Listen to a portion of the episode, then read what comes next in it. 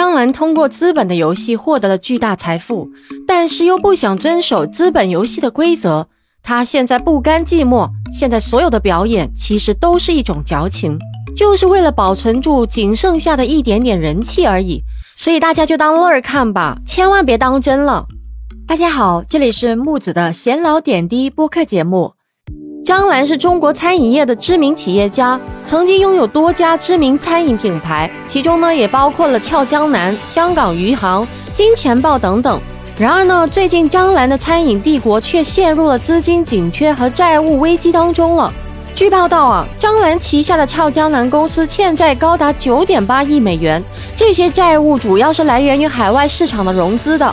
那么这一消息出来呢，也引发了广泛关注，引起了一些争议了。有人认为啊，张兰的海外扩张计划过于冒进，管理不善，导致了亏损和欠债。还有人则认为啊，这只是一个单纯的商业决策，风险和收益本来就是并存的，有成功也就会有失败。那么张兰只是承担了其中的一个失败的部分。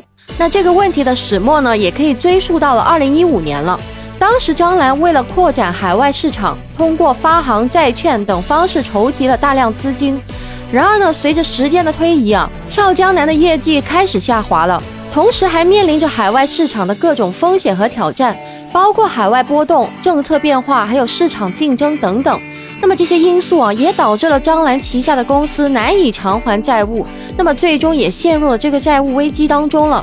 那从资本的角度上来看呢，这个问题的根本原因是张兰在海外市场的融资和投资决策上存在风险控制不足的问题啊。虽然海外市场的融资和投资可以为企业带来更多的发展机遇和收益，但同时也伴随着更高的风险和不确定性呢。那么对于企业而言呢，必须要具备一定的风险管理能力和风险控制机制，以应对外部环境的变化和风险挑战。那然而呢，张兰旗下的企业在海外市场的融资和投资决策上却存在一定的盲目性和冒险性。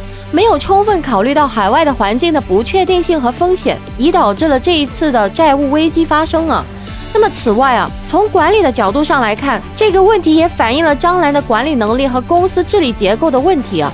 那么据报道，张兰在经营企业时喜欢集中决策权，个人决策能力和掌控欲较强。那么公司治理结构相对较为简单和单一，缺乏有效的内部控制和监督机制。那么这种管理模式容易导致决策的失误和风险的扩大，对于企业的发展也带来了不利的影响。那么从这一件事情呢，也给我们带来一些启示啊。首先呢，海外扩张计划需要谨慎规划和管理，不能一味的冒进啊。那么其次呢，企业家需要具备应对风险的能力和勇气，在面对挑战时不能退缩。